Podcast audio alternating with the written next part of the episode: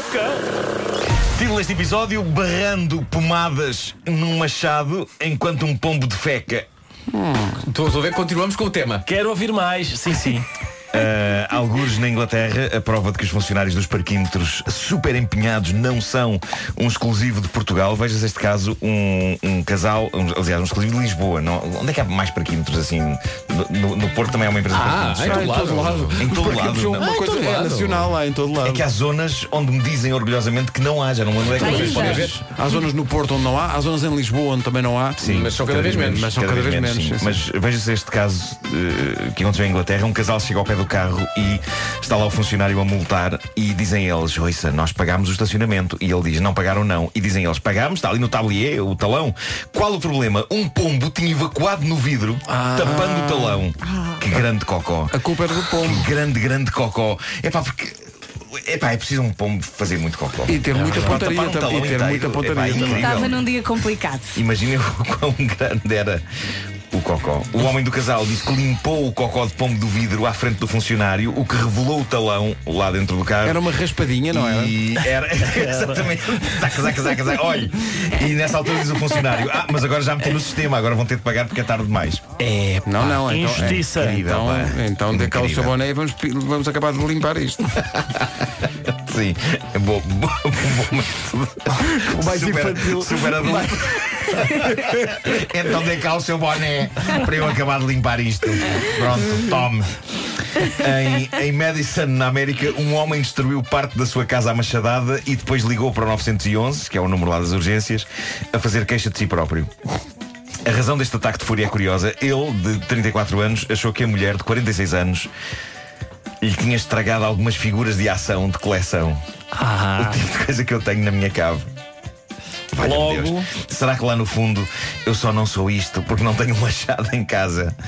Ahm, sozinho em casa, ele ficou tão irritado que pegou no machado, um daqueles machados de partir lenha, e destruiu a televisão, o móvel em que a televisão estava, um computador e vários objetos espalhados pela casa. Depois disto, saiu de casa de machado em punho, foi direito ao carro, que não era dela, era o carro deles dois, deu uma machadada em cada um dos espelhos retrovisores, cortando-os, e por fim deu a machadada final, literalmente a machadada final, no sentido em que usou um machado e depois disso não fez mais nada. Deu a machadada final contra o vidro da frente do carro, destruindo o vidro totalmente. Depois disto, ligou para o 911 e disse a melhor frase de sempre. Ele disse: Talvez eu tenha reagido de maneira exagerada. Talvez, talvez, talvez. A mulher dele, que entretanto chegou a casa, também concordou. Os danos provocados por esta explosão de fúria acabaram por ser mais avultados do que os presumíveis danos provocados às figuras de coleção. Feitas as contas, o homem deu cabo de 5 mil dólares em coisas usando o machado. Bom, eu posso dizer uma ou duas coisas sobre figuras de coleção. Eh, gostaria de lembrar o nosso auditório e também vocês, eu acho que já vos contei isto, mas quando eu mudei para a casa em que hoje estou, eu tinha numa estante o elenco do clássico filme de artes marciais O Tigre e o Dragão, numa rara coleção de figuras importadas de Hong Kong. A minha cadela Flor Já Não, gosto não, da história. não era apreciadora, estou não a é? ver. Ela teve um certo stress de mudança de casa e fez algo que nem antes fazia, nem depois voltou a fazer. Quando se apanhou sozinha, foi a essa estante e estraçalhou com os dentes até ficarem irreconhecíveis lendas do cinema oriental como Chow Yun-fat ou Michelle Yeoh. Foi dramático, mas em nenhuma altura senti qualquer ímpeto de me vingar partindo coisas. Pelo contrário, acabei por me rir quando, num cocó dela, descobri a pequena mão direita do ator Chow Yun-fat despontando no meio da fezes como se fosse um pequeno ser humano a pedir socorro. Era lindo. Sim. estás aqui a proporcionar-nos este momento. E, e quando é olhavas para esse cocó pensavas, ao menos se eu tivesse um forno a lenha, claro. Sim, sim, sim. Ah, ainda tinha mais uma história. Ainda tinha mais uma história. Ah, mas já, já são nove- é, era a São melhor todas. É a melhor de todas. Não, Mas, é, oh, mas a gente espera um bocadinho. É? É, a gente espera Olha que vale muita pena. Marco, Então tu conta lá. elevaste agora a expectativa. Eu espero que Sim. valha. Olha, vamos É então nas é notícias. bom. que esta seja é das que tem boas. tomadas. Eu, eu Ah, tá bem, tá bem, vá. Desculpa. Vou ser Então rápido, vou ser rápido. Uh, quem navega por essa net fora é muitas vezes brindado com anúncios tentadores prometendo aumentar determinadas partes do corpo. Uhum. E mesmo que não navegue muito, há sempre aquele dia em que chega um e-mail a prometer isso, não é? E parece que um dos métodos mais recorrentes no que toca à publicidade é uma coisa chamada God Snake Oil, o óleo de cobra de Deus, ou a banha de cobra de Deus é um nome épico que, de certa maneira, evoca o próprio Gênesis, porque tem cobra e tem, tem Deus.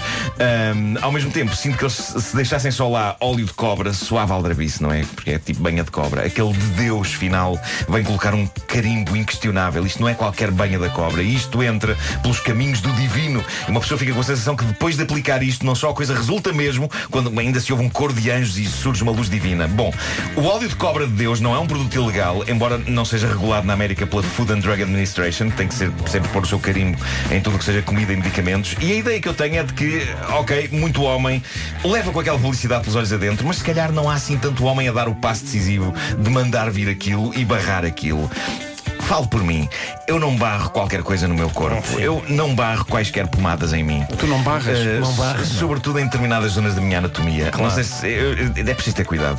Mas Michael Dunphy, que é um homem da, da Flórida, arriscou, ele comprou, ele mandou vir o óleo de cobra de Deus. E daí a umas horas estava a correr para as urgências do hospital mais próximo de casa e a explicação dele aos médicos usou, de acordo com a notícia, palavras tão sugestivas como comichão, ardor, bolhas e, naquilo que leva isto a um patamar de horror inominável, ele usou também as palavras estranhas explosões. Dunphy acabou por ser tratado com antibióticos e pomadas e os médicos disseram-lhe, pá, não use mais isso. Em duas semanas as inflamações e bolhas e explosões tinham passado e agora vem a pièce de resistência desta notícia. Em declarações à imprensa e quando um jornalista lhe perguntou se estava arrependido, ele disse que não e que o faria de novo. Antes de continuarmos, que homem faz declarações à imprensa sobre isto? é? Convoquei aqui os seus jornalistas para vos falar do meu pênis. Mas voltando ao twist chocante, o tipo disse e passa a citar: apesar dos efeitos secundários terríveis, considero que foi eficaz. Mal posso acreditar o aumento efetivo em tamanho e largura. No entanto, e isto ainda são palavras dele, cuidado com o que faz ao seu pênis, pois só temos um. Uma vida, no fundo. A não ser que se acredite em reencarnação. Olha, são, são ensinamentos para a vida, não é? São, são, são. Mas eu- gostaria de frisar isto. epá, cuidado, cuidado com o que põem. Parece o conselho de um avô badalhoco. Já fazes a pênis. Só tens um. Um, avô que já passou por muita vida e já experimentou muita coisa. Agora vai-me ali ao campo buscar a bosta que vou fazer pão.